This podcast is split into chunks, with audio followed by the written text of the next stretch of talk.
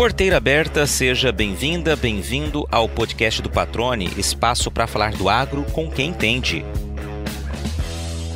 Carioca com sotaque mineiro, ela encontrou no agronegócio mato-grossense lugar certo para colocar em prática a profissão que escolheu e o conhecimento que adquire a cada dia.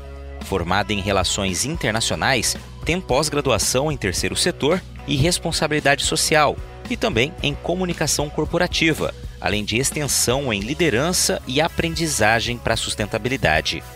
Foi considerada uma das 100 mulheres poderosas do agro pela Forbes Brasil e diz ter grande admiração pela nossa agropecuária, atividade cercada por constantes incertezas, tocada por gente corajosa, cheia de fé e capacidade enorme de resiliência. Quais as oportunidades do agro brasileiro no bilionário mercado de carbono? De que maneira podemos mostrar ao mundo com segurança que a nossa produção de alimentos é mais eficiente e sustentável do que se imagina? Quais os caminhos para conseguir colocar em prática uma agricultura regenerativa em larga escala e quais as vantagens disso? A economia verde é o foco do bate-papo com a Juliana de Lavor Lopes, que é diretora de ESG, Comunicação e Compliance de uma companhia brasileira que tornou-se uma das grandes multinacionais do setor.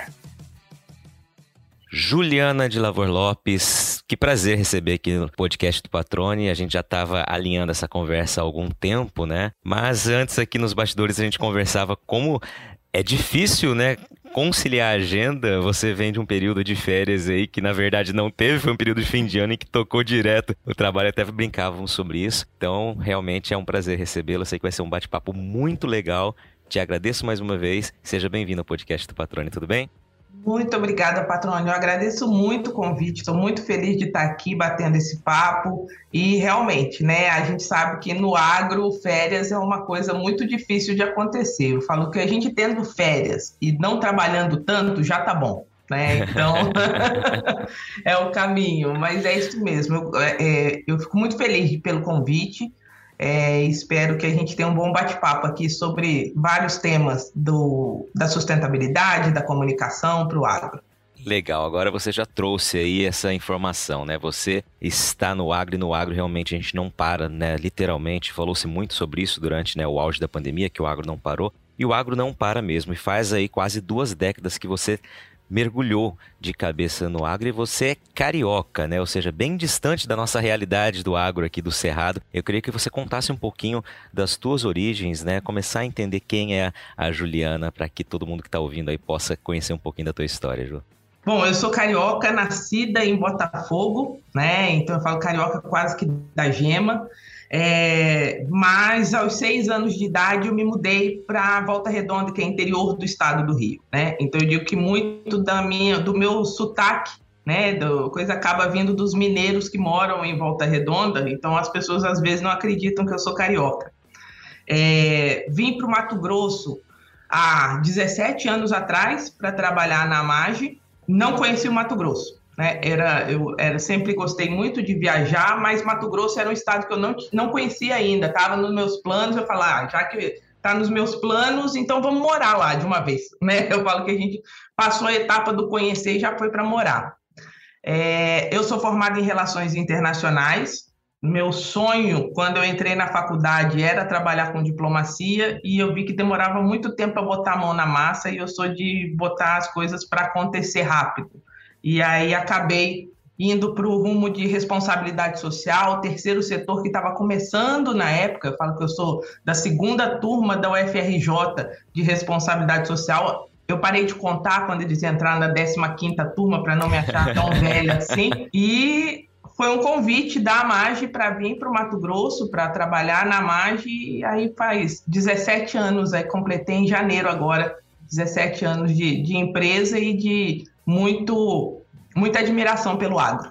E qual era a tua visão antes, né? Que você se lembra de como você imaginava ou idealizava do agro, né? Porque é algo assim, de quem está distante daqui, realmente é uma realidade, acredito que deva ter sido surpreendente para você, né? Porque é muito diferente do que as pessoas imaginam, né? É muito, muito diferente, Patrone. É, eu não conheci o pé de soja. Eu digo que quando eu fiz a, as primeiras entrevistas, né, foram em São Paulo, com Red Hunter, com tudo.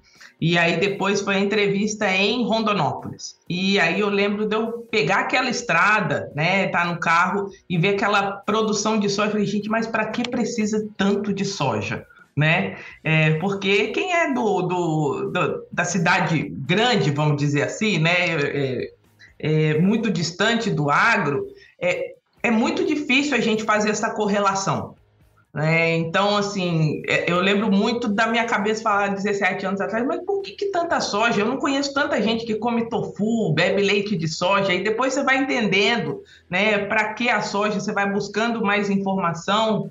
É, e atualmente eu, eu tenho uma admiração muito grande pelo agro, porque você lida com tantas incertezas, né? O produtor rural ele lida com tantas incertezas o tempo inteiro que ele precisa gostar muito do que ele faz, ele precisa acreditar muito no que ele faz.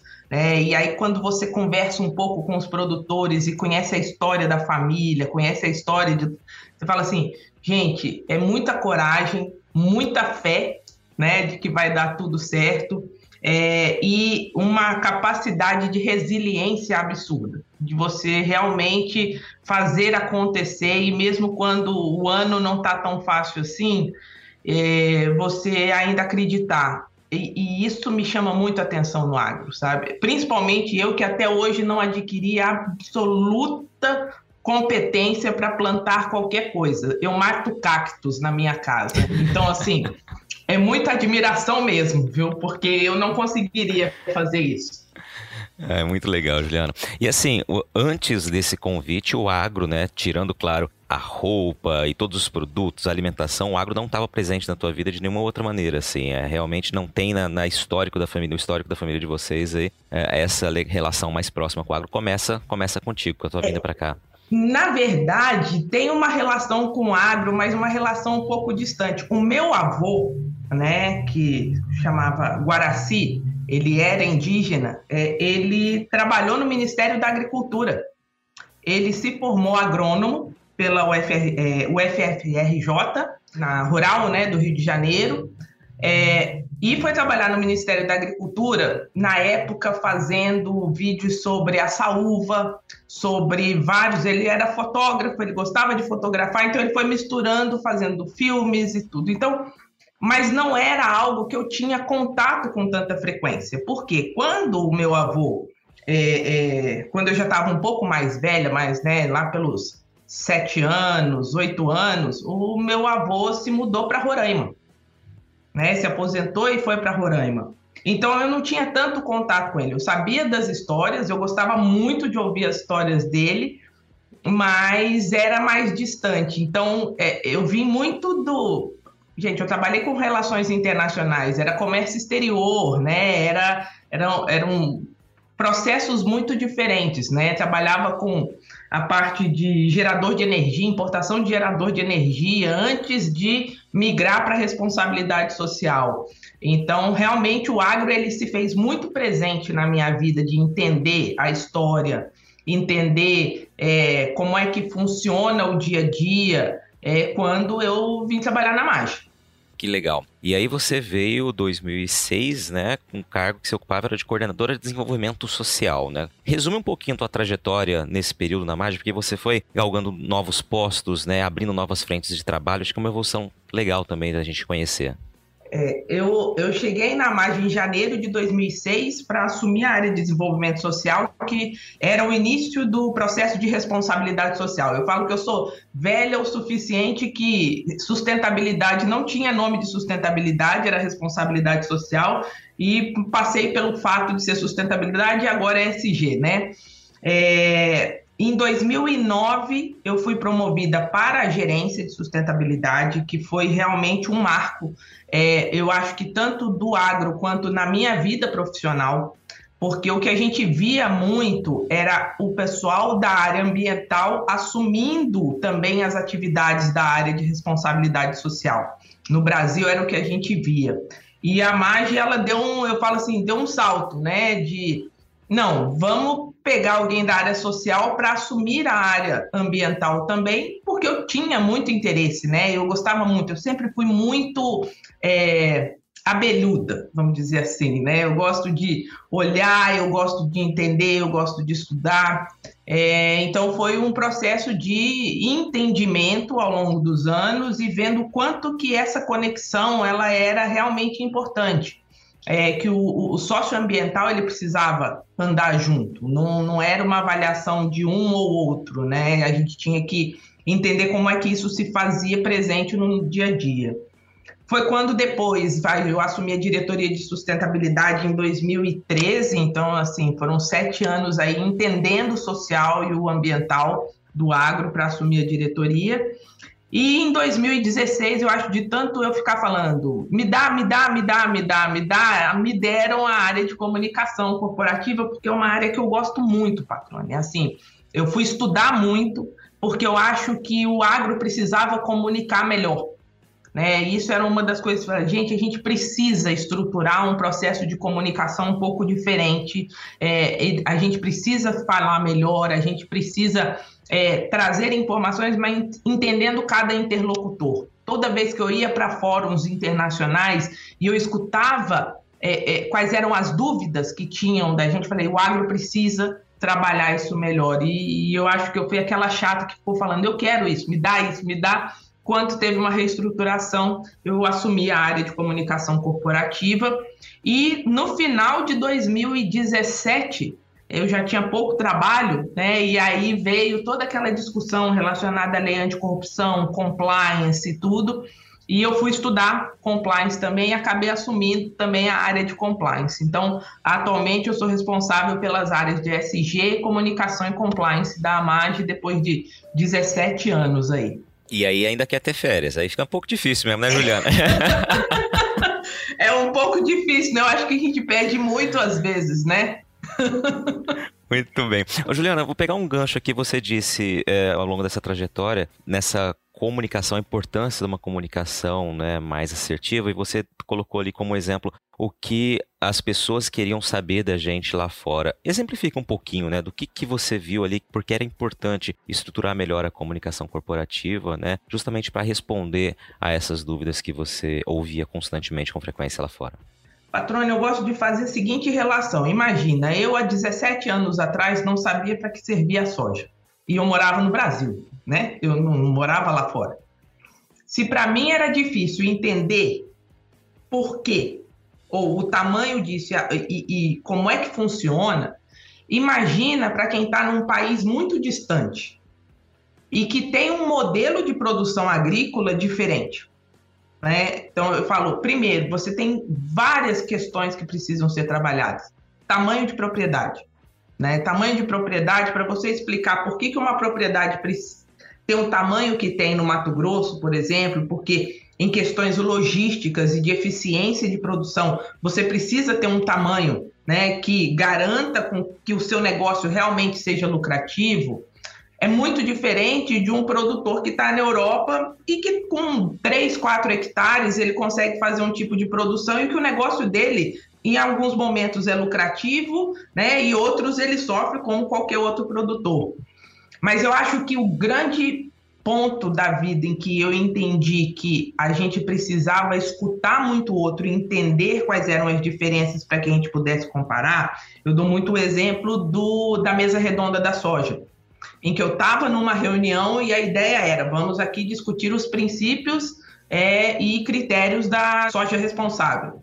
E eu estava na mesma mesa que um produtor indiano que era representante, ele era presidente de uma associação de produtores indianos. E ele ali naquela mesa, sozinho, estava representando 8 mil produtores com 8 mil hectares.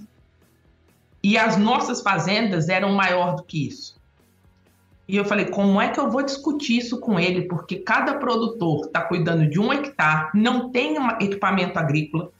E eu, dentro de, da minha representação ali da AMAGE, estava falando que a gente tinha todos os equipamentos necessários, a tecnologia necessária, como é que a gente ia comparar sojas responsáveis?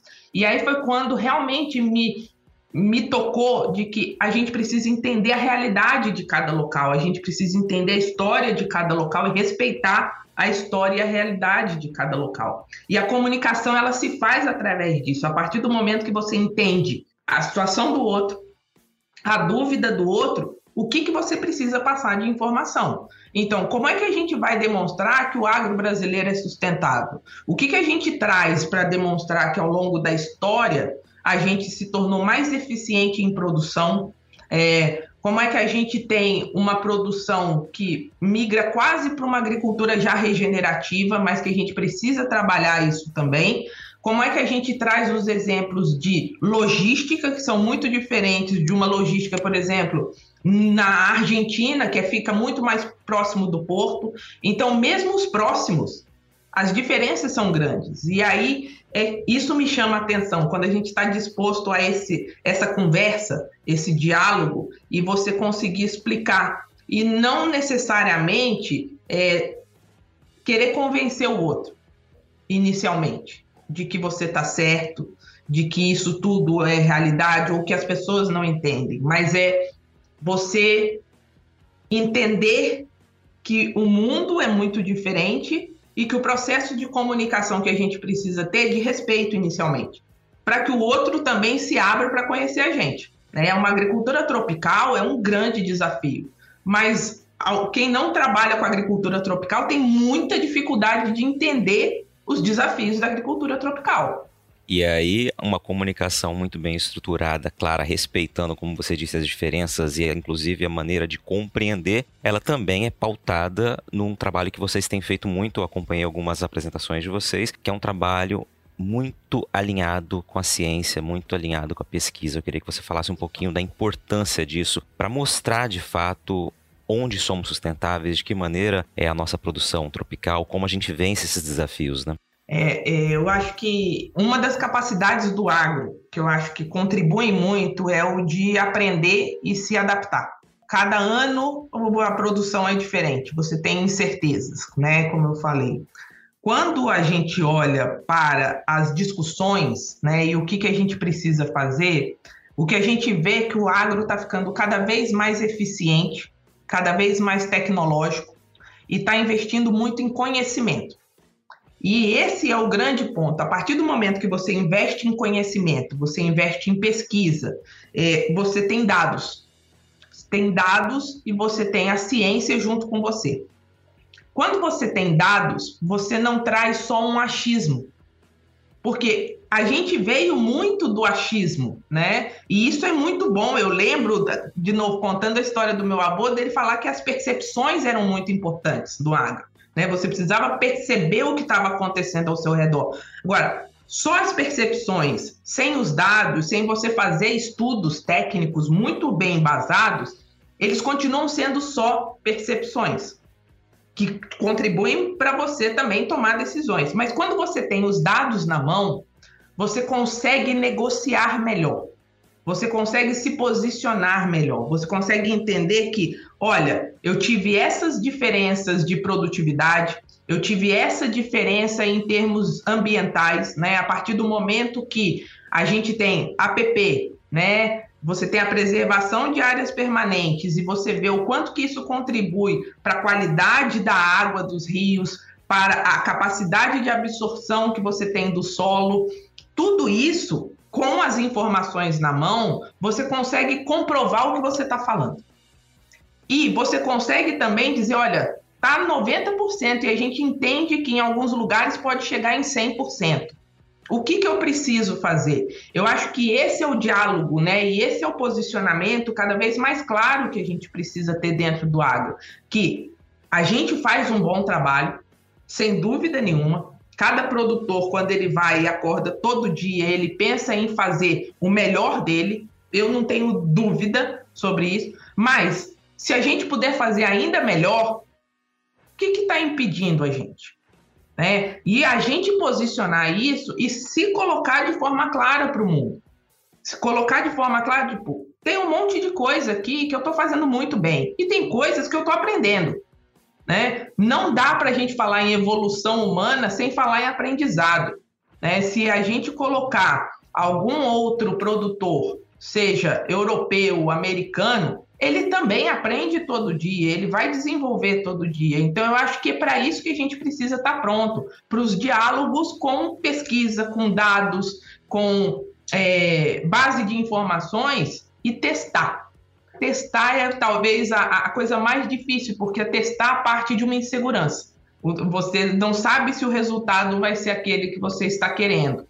Mas para você ter um resultado melhor na frente, você precisa testar. Então, eu acho que é, a gente expandir a segurança do que a gente já faz, mas expandir também a insegurança que a gente tem, dizendo que isso daqui precisa melhorar e eu estou trabalhando para isso, faz com que as pessoas se coloquem mais no lugar da gente também. E aí, essa distância entre a cidade que não conhece o agro e o agro que não entende por que, a cidade não conhece o agro diminui. E agora uma pausa no bate-papo para dar um recado a você que é produtor ou produtora rural. Já tá na hora de pensar na próxima jogada, hein? Então, que tal mirar na semente e acertar em ótimos resultados para sua lavoura? A Agrosol tem um portfólio completo para sua safra 2023-2024, com opções de cultivares de soja para os diferentes contextos e realidades de todo o cerrado brasileiro com as melhores tecnologias dos principais obtentores do mercado. Além de sementes de soja de alta qualidade, a Agrosol também oferece tratamento de sementes industrial com certificação de excelência pela Singenta, serviço de entrega, posicionamento de cultivares, ajuste fino de plantio e um acompanhamento especial do time de campo. Para saber mais, é só acompanhar as redes sociais da Agrosol e acessar o portfólio 2023-2024 pelo site www.agrosolsementes.com.br. Lembre-se sempre que uma safra inteligente começa com estratégia. Agrosol Sementes, germinando o futuro. Excelente, muito bom. E aí, Juliano, queria pedir para que você, dentro né, do, do, que você pode falar sobre isso, é, ilustrasse algumas das muitas pesquisas que vocês realizam, só para a gente realmente mostrar, é, deixar claro aqui o trabalho que vocês têm, têm feito, né? É, num evento em que eu estive, em que você participou, né? Falou-se muito, apresentou os resultados também parciais de várias, várias pesquisas. Eu queria que você apontasse algumas, assim, só para a gente realmente ter uma ideia da quantidade de trabalho que vocês tem desenvolvido para chegar a essas respostas, né, para realmente esclarecer ao mundo com dados concretos, né, como está a nossa produção. É, a gente tem vários estudos, né, Patrônio? Quando eu olho para a parte de ambiental, a gente tem parcerias, hum, por exemplo, na nossa fazenda Tanguro com o IPAM há muitos anos onde já foram feitos vários estudos sobre biodiversidade, sobre qualidade de água, sobre é, emissão de carbono, né, torres para medir a emissão de carbono. Tem um livro né, é, chamado Animais da Tanguro.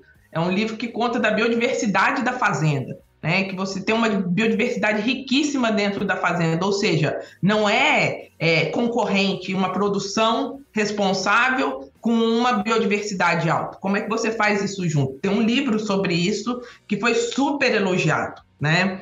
A gente tem os trabalhos realizados sobre carbono no solo. A gente vem trabalhando há algum tempo com a Embrapa em termos de produtividade, eficiência de produção, outros modelos de produção e carbono no solo. Como é que tudo isso junto se constrói uma agricultura regenerativa de larga escala? Eu acho que os estudos que a gente tem feito muito, ele tem migrado muito para a gente entender o que, que é a agricultura regenerativa na soja, no milho, no algodão, o que, que a gente realmente vai poder chamar de regenerativo e para larga escala, porque normalmente a agricultura regenerativa ela ainda está nas, nas produções como café, é, cacau, então ainda é de pequena escala comparado com a escala da soja, de uma produção no Mato Grosso. É, então, você não vai ter uma única agricultura regenerativa. O conceito é o mesmo, mas como é que ele se adapta? Esse conceito se adapta em cada tipo de produção. É, um outro estudo que a gente fez há um tempo atrás é da nossa pegada de carbono. É o estudo da gente entender a emissão de carbono que a gente tem desde antes da propriedade, ou seja, dos insumos que eu compro para utilizar na produção agrícola, até a entrega no porto da Europa. E dentro desse estudo, que é público, está no nosso site, demonstra que a nossa emissão na soja, na pegada de carbono entregue no porto da Europa, ela é cinco vezes menor do que a média brasileira. E ela é menor do que a média de qualquer outro país. Aí você me pergunta, por exemplo, nossa, mas é muito menor do que a média brasileira. Não, porque eu acho que a média brasileira está errada. Eu acho que a gente falta trabalhar muito com dados primários e reforçar essa informação de forma internacional e em é, é, é locais que são é, é, utilizados como fonte de dados para mostrar que a agricultura brasileira tem uma emissão menor, que a, a pegada de carbono é menor. Talvez não seja tanto quanto da AMAGE, porque a AMAGE também ela tem uma questão logística de navegação, foi um investimento na parte de navegação que a empresa tem, a forma com que a gente trabalha com agricultura de precisão e a gente conseguir fazer cálculos por talhão, isso dá um, um, um, uma robustez em termos de auditoria e evidência muito maior, é, mas não acho que o do Brasil seja o que está ali quando você usa dados primários, se a gente for usar dados primários. É, mas demonstra que a nossa pegada é menor que vários países, inclusive da Europa, de produção de soja da Europa. Então, traz também para a gente o processo de discussão de que não necessariamente a produção local é a melhor produção em termos de eficiência operacional e em termos de eficiência ambiental. Porque, de repente, o meu solo aqui ele é melhor para produzir soja e o solo da, Euro, da Europa é melhor para produzir outro produto, que eu vou comprar também. Então, eu acho que a gente precisa entender todas essas perspectivas num mundo globalizado mesmo, né? Que eu, a gente vai ter comercializações de todos os lados. Então, o que, que é melhor produzir em cada local? Para a gente também ser mais eficiente ambientalmente. Ou seja, isso, essa análise nos coloca aqui um ponto, inclusive, que a gente já conversou outras vezes, que é justamente o fato de que podemos ser mais eficientes do que o mundo acredita que somos. Né? O que falta de fato é uma robustez maior em termos é, nacionais de números, né, junto aos institutos aí que são renomados, são reconhecidos, para que a gente realmente tenha qual a real pegada de carbono, vamos dizer assim, da nossa produção. Seria esse o caminho, mais ou menos. Sem dúvida. E uma coisa, né, Patrone, quando a gente olha todos os estudos relacionados a, a soluções baseadas por natureza do mercado de carbono, ou seja, o que, que a natureza pode proporcionar para o mercado de carbono. O Brasil é o primeiro no ranking o Brasil ele detém a possibilidade de 15% desse mercado. Não existe nenhum outro país com 15%. Então, assim, o que a gente está falando é que o país de grande pujança agrícola é também o país de melhor solução baseada em natureza, de possibilidade de entrega. Então, quanto mais a gente fizer essas uniões, né, a gente combinar essas informações, melhor para o país. E aí é o agro colocando que a produção de alimentos ela tem uma importância muito grande, que é alimentar o mundo, mas também tem uma importância ambiental muito grande. Com mais do que a gente tem no Código Florestal de Preservação, com a capacidade que a gente tem de é, fluxo de, no, de carbono no solo, com os estudos que estão sendo feitos, Gente, a gente tem muita capacidade. O grande ponto é a gente conseguir saber trabalhar isso de forma inteligente, vamos colocar aqui. Pegar os dados e ir para o mundo e, e, colocar os dados na mesa. Olha, isso daqui é ciência, não tem discussão. Muito bom. Juliano, eu queria só que você fizesse um, um, ponto aqui. Você falou bastante sobre agricultura regenerativa. Eu queria que só você explicasse aqui o conceito, né, para quem eventualmente não esteja habituado com o termo. É, a agricultura regenerativa, na verdade, eu vou dizer que é o, o, o passo seguinte de uma agricultura conservacionista, tá? É, que você tem a questão da qualidade do solo como um dos pontos principais na agricultura regenerativa. Você precisa entender que o solo é quase é um ser vivo. Você tem que entender a dinâmica do solo para que você não esgote a qualidade dele, a saúde dele, para uma produção de 10 anos, mas olhando ele para uma produção para sempre. Então, o quanto mais simbiótico for o processo de produção agrícola com a saúde do solo e olhando o redor como biodiversidade, olhando como é que você impacta em questões climáticas e na questão social junto à comunidade, você tem uma agricultura regenerativa. Então, em alguns lugares, essa nova onda de agricultura regenerativa, ela se dá, às vezes, pela implantação de plantio direto, que ainda não é realidade em vários locais. O Brasil já tem. Então, o que, que do plantio direto eu posso fazer de alternância de culturas, ou modelos diferentes de uso do solo para que eu possa ter uma agricultura regenerativa, visando simplesmente é, se eu sou produtor agrícola e eu quero que o meu filho, meu neto, meu bisneto sejam produtores agrícolas, eu preciso garantir que eu estou trabalhando num solo saudável, num ambiente saudável, num ecossistema que se complementa e não que briga um com o outro. Muito bem. E outro ponto que eu queria que eu acho legal que você comentasse, Ju. Você falou há pouco ali em relação a carbono e a gente tem um mercado de carbono. Falar um pouquinho sobre isso. Eu sei que tem a questão do mercado voluntário, né? A gente também conversou sobre isso uma outra vez e são números muito expressivos, né? Que acabam servindo também para esclarecer para aquelas pessoas que não acreditam que o tema sustentabilidade realmente também signifique uma boa oportunidade de negócio, né? Eu queria que você esclarecesse isso para a gente uhum. aqui. É, você tem no mercado de carbono dois mercados que a gente chama, o mercado voluntário e o mercado regulado. O mercado voluntário é aquele dos compromissos assumidos pelas empresas, pelas instituições financeiras, com a visão de que a gente até 2050 não vai deixar a temperatura do planeta subir mais do que 1,5 graus. Esse é o foco. Por quê? Não subir mais do que 1,5 graus. Porque já foram feitos diversos estudos em que se sobe acima de 1,5 graus, a capacidade de reestruturação do planeta em termos de produção agrícola, de rios, né, de ela é muito maior, ela vai exigir muito mais e o custo financeiro disso vai ser exorbitante. A gente tem que lembrar, quando a gente discute mudanças climáticas, que um dos principais fóruns de discussão de mudanças climáticas é no Fórum Econômico Mundial. Quando você pega o último relatório do Fórum Econômico Mundial, dos 10 principais riscos para a humanidade, vamos dizer assim, em termos econômicos, oito são socioambientais. Então, assim, não é que se está olhando, ah, a gente vai ter dificuldades, não, a gente vai ter problemas financeiros. Então, esse, é, eu acho que essa é uma lógica que Há tempos atrás, o carbono ele não era tão vinculado a isso. As instituições financeiras começaram a ver que o custo de implementação é, de novas técnicas, de novas tecnologias, vai ser muito mais caro se subir acima do 1,5. Então, o mercado voluntário é os compromissos que cada empresa individualmente assumiu para que, dentro das suas operações, da sua cadeia de valor, onde ela pode controlar, onde ela pode influenciar, não vai passar de 1,5. Então você tem um mercado de carbono para isso.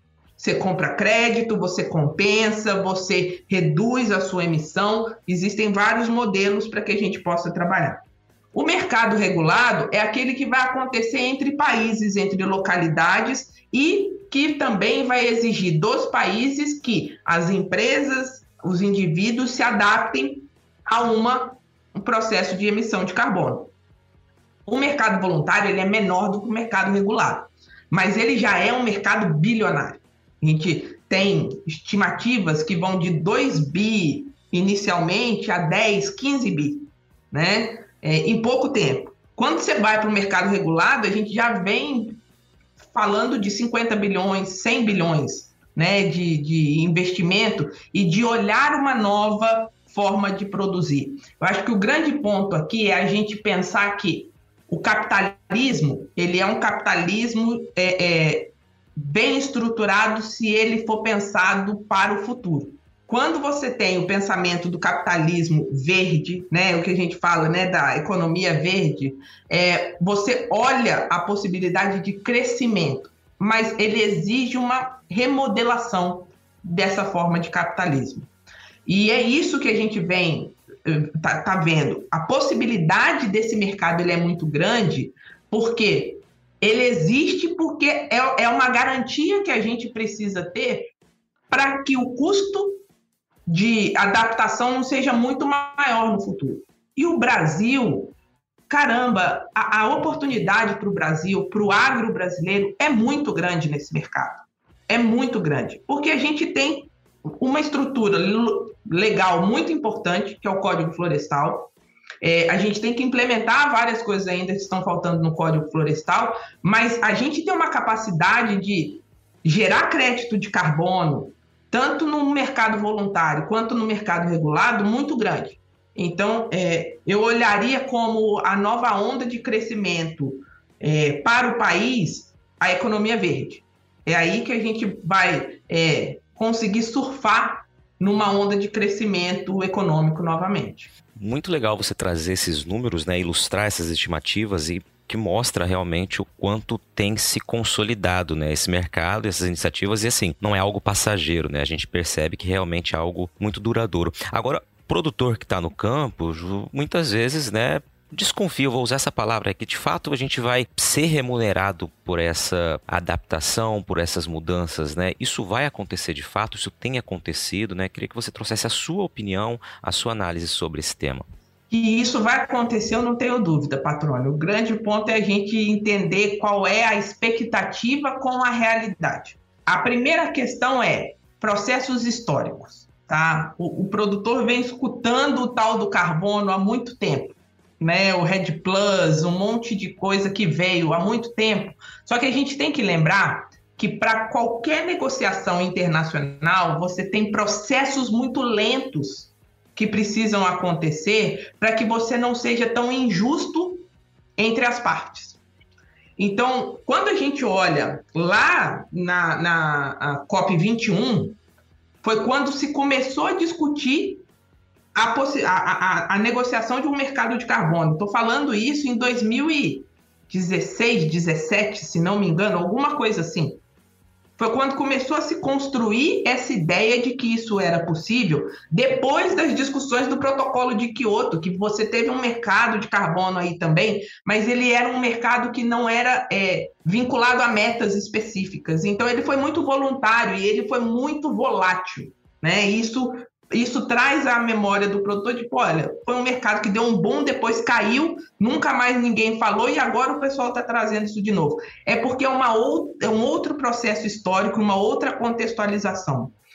Aí a gente vem para a COP, que começou a discutir isso, mas na verdade a possibilidade desse mercado ele só aconteceu no ano passado, no ano passado não, retrasado, né, 2021, que foi quando foi aprovado o artigo 6.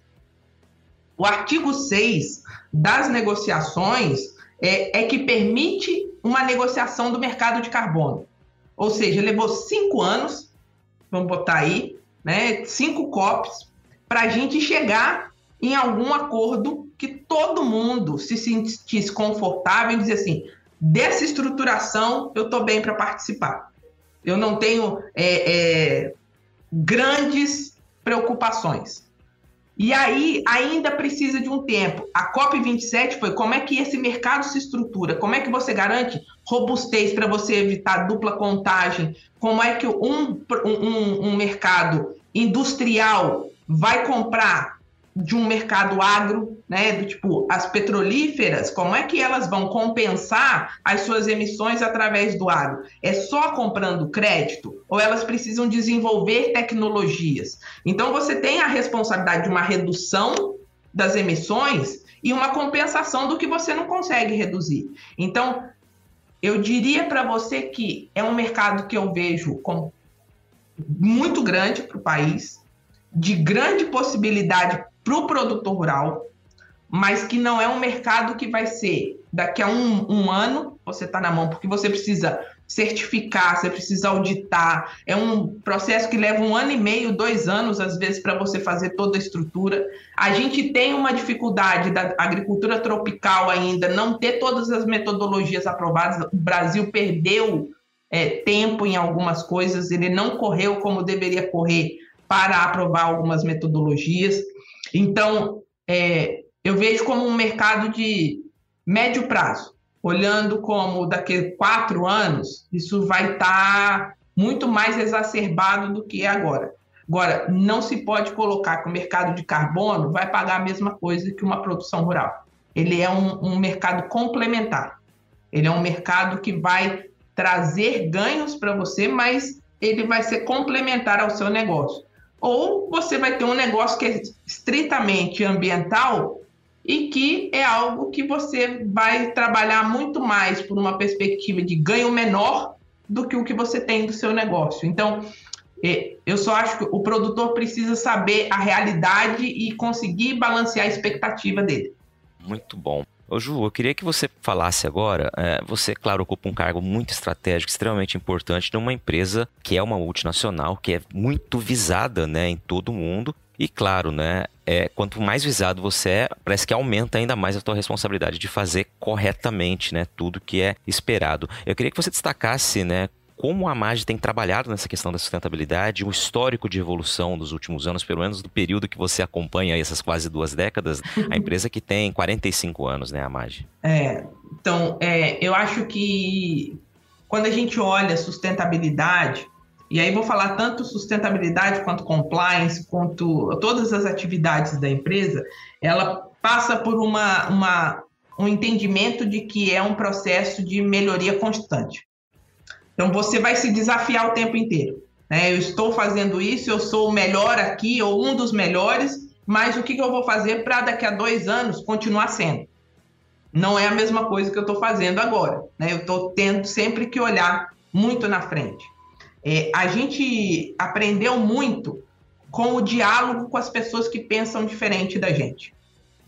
E principalmente um diálogo com o mercado consumidor que está muito distante da gente, tem demandas que você olha para o futuro e fala assim, o, que o cara aqui é meio doido, não dá para entregar isso. Mas aí você começa a se questionar. Não, tem como. É, há 20 anos atrás, quem é que ia falar de rastreabilidade da soja?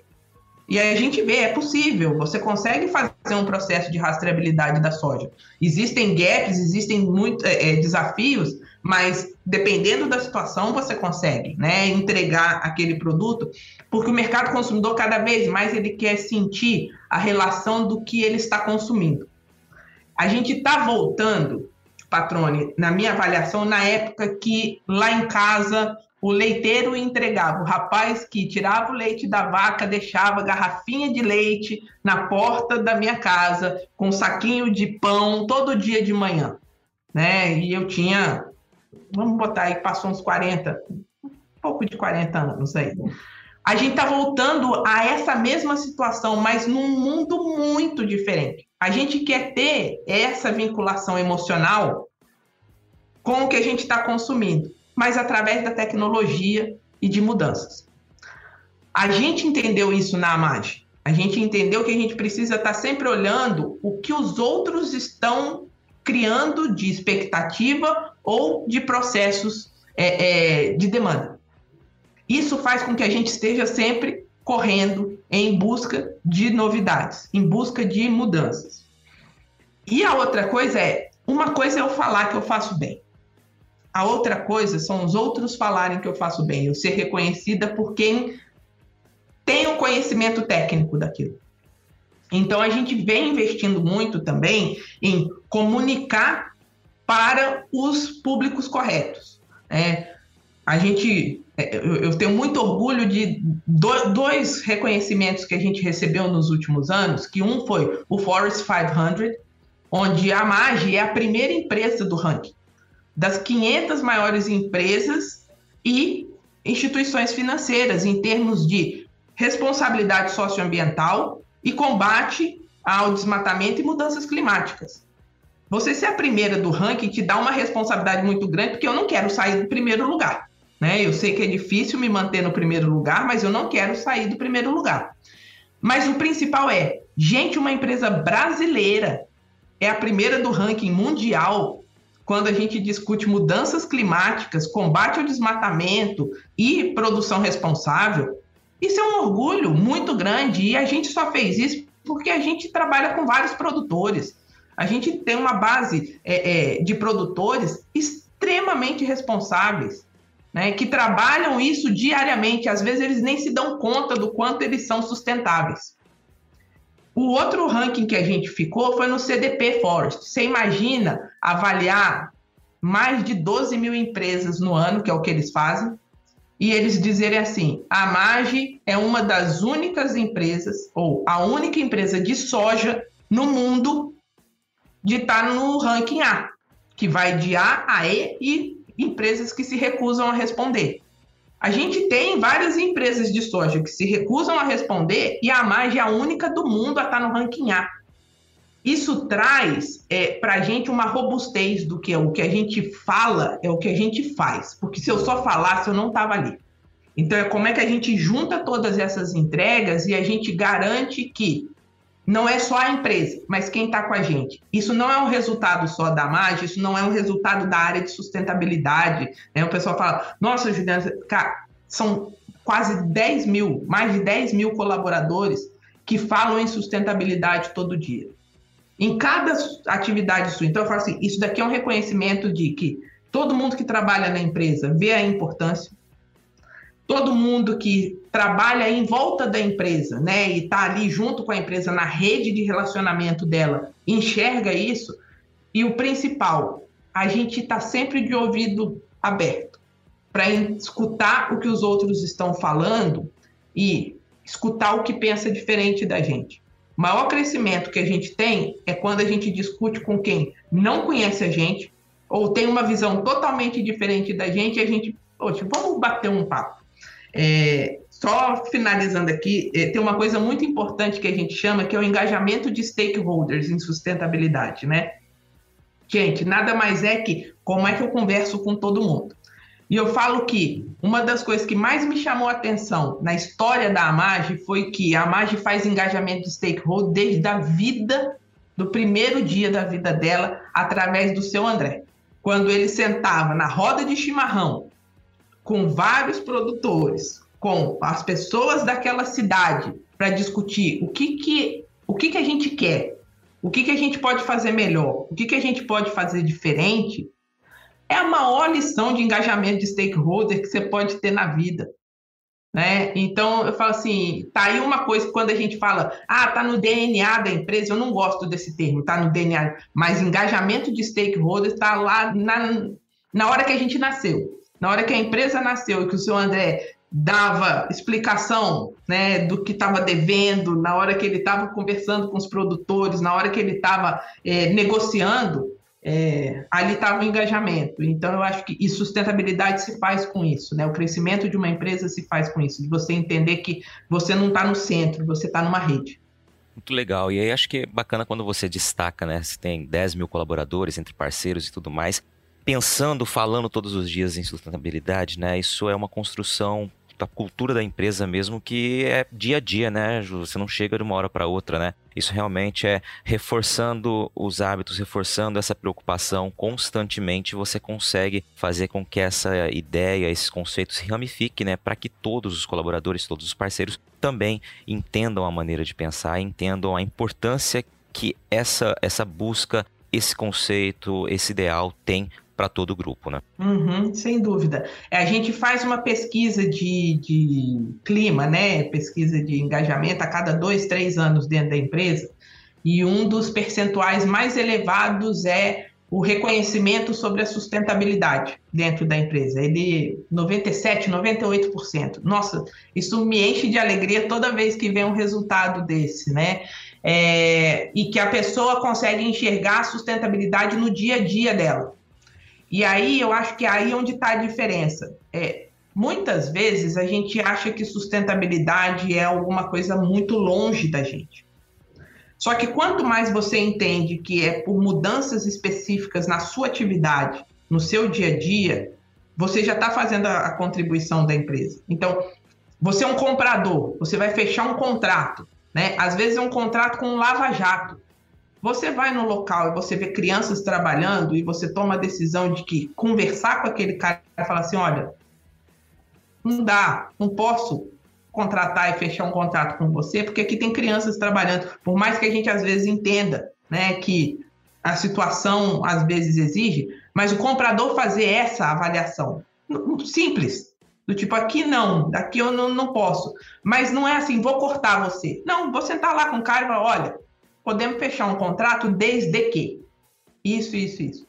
E isso muito engraçado, que eu tenho o um, um exemplo prático da gente dentro da MAG foi é, um lava-jato, em que um colaborador, depois da gente trabalhar sustentabilidade pessoal, foi e se deu conta que no lava-jato que ele é, ia toda semana, trabalhavam crianças.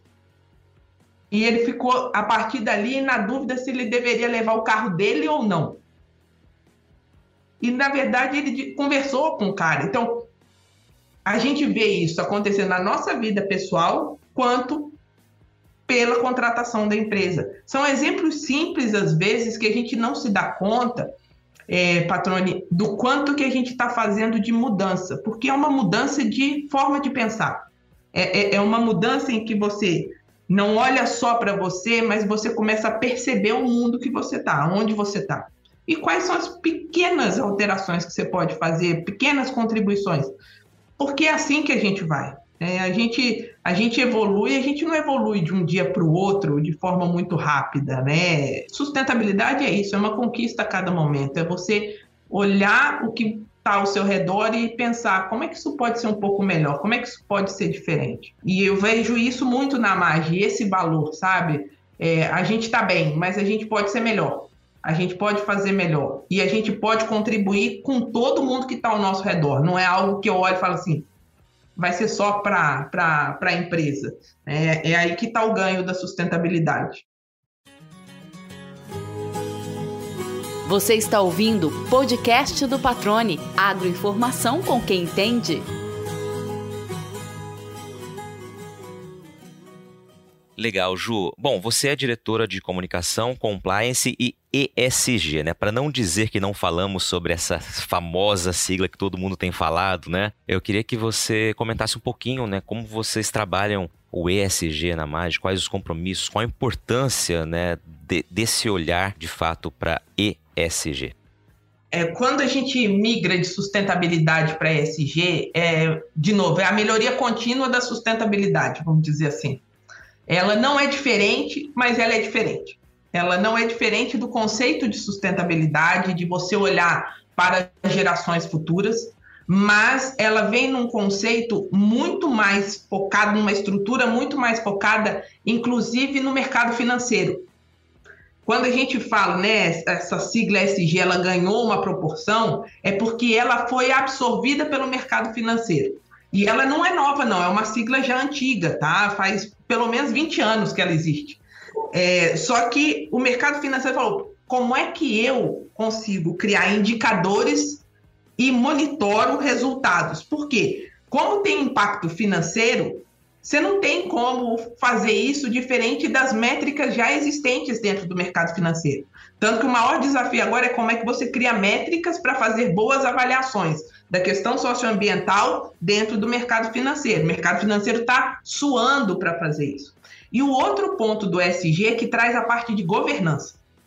Governança, você olhando para a garantia das informações, como é que você tem o controle das informações, a estrutura é, é, é, que você precisa para garantir esses dados, ou seja, como é que você garante que ela é robusta o suficiente para ser uma evidência, para ser auditada, para ser verificada, mas também traz a, a, parte de governança corporativa, de você olhar que a estrutura de gestão da companhia ela precisa absorver o conceito da parte socioambiental, mas ela precisa olhar como perenidade.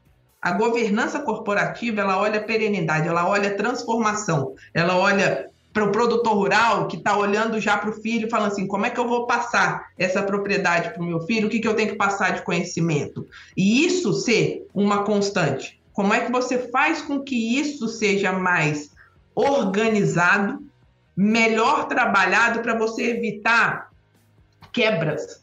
Porque às vezes você tem mudanças de um ciclo para o outro mas com uma quebra tão grande que você meio que, quando você esbarra naquela pedra e sai tropeçando. É mais fácil quando você pula ela facilmente, né? A governança corporativa, ela traz isso. Ela fala assim, tá vendo? Tem uma pedra daqui a um quilômetro. Vamos andando, quando chegar lá, você vai levantar a perna e vai passar a pedra.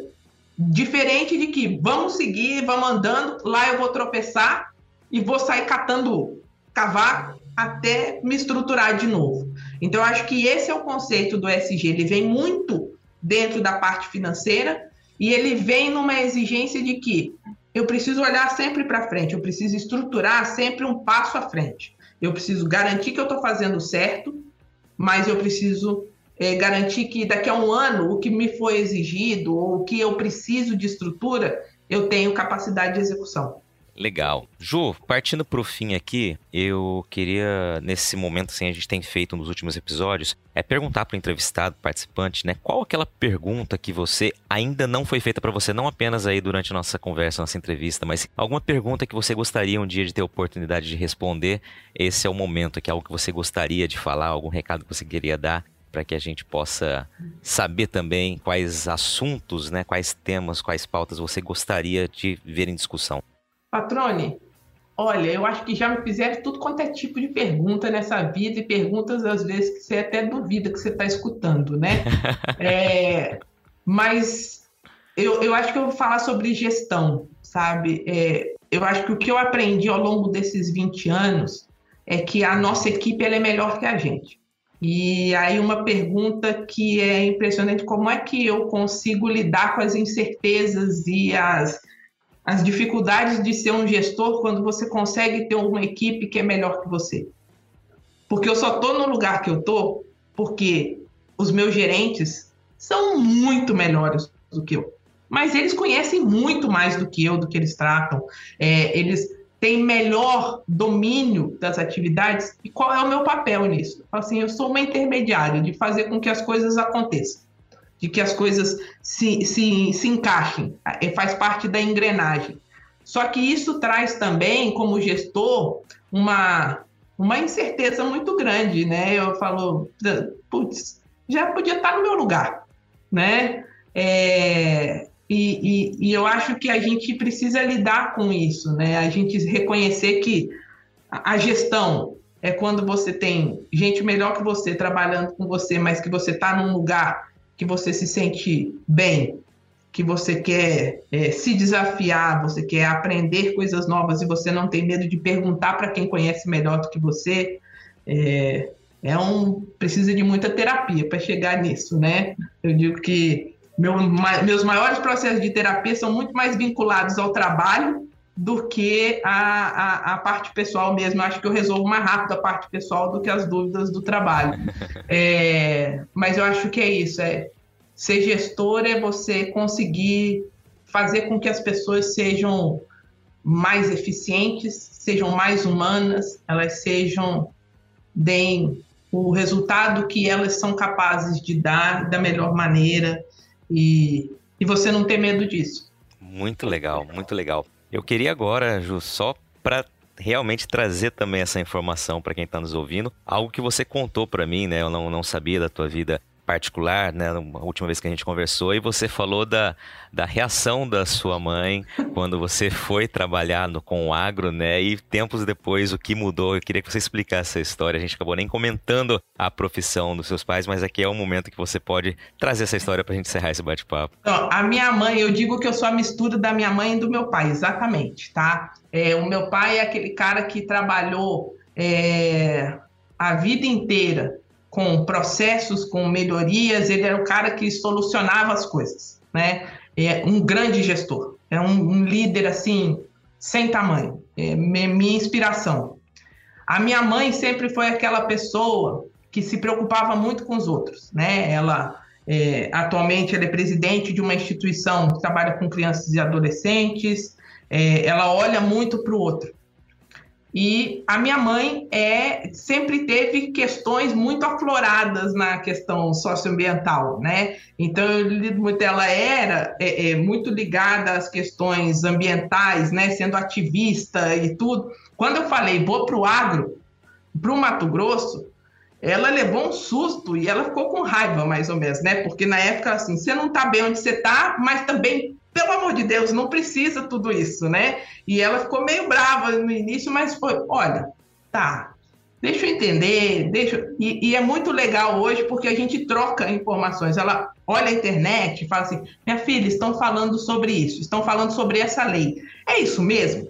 Né? Aí ela começa a dosar, fala, mãe, tem muita coisa legal nessa lei aqui que as pessoas não estão entendendo, mas também tem coisas que precisam melhorar. Então eu acho que ela foi um dos ganchos de eu olhar e falar assim, cara, essa, essa galera aqui precisa entender o que está acontecendo lá e ter a capacidade de dosar as coisas. Minha mãe sempre foi uma pessoa muito equilibrada de pensar essas coisas, mas você tem que quebrar o, os primeiros impactos, né? É, nós temos que lembrar que quando eu fui para a MAGE, é, a MAGE tinha acabado, estava é, é começando a ser muito conhecida, então a imagem da MAGE ainda vinha daquele agro com problemas ambientais, com questões ambientais, e ela assim, mas para lá, minha filha, tem certeza? Então, eu acho que atualmente eu vejo ela postar questões ambientais, de campanhas e tudo, e eu vejo ela postar as coisas da mágica. Eu acho que eu fiz o meu trabalho certinho, porque ela conseguiu unir as duas coisas e reconhecer que o agro é, é realmente importante e, e responsável. E é exatamente assim, né? Eu queria até trazer esse tema aqui para a gente finalizar o bate-papo, porque é justamente é essa construção na base do diálogo, né? Vencendo esses pequenos embates, mesmo dentro de casa, que a gente consegue levar a mensagem do que está sendo feito diferente e também encontrar os caminhos, né, que são esperados aí frente às críticas que a gente costuma ouvir, né? Eu acho que realmente é um exemplo muito legal de como é possível construir uma nova imagem do setor ou uma imagem mais próxima à realidade do setor com base em resultado, com base em trabalho, com base em eficiência, né, em ciência também. Acho que é por aí, né? Exatamente, patrônio. Eu acho que a gente tem uma contribuição muito grande para esse mundo e a gente só precisa é, saber é, o que falar, quando falar, como falar, porque, sem dúvida nenhuma, o agro brasileiro é, é riquíssimo mas ele é riquíssimo de conhecimento, ele é riquíssimo de história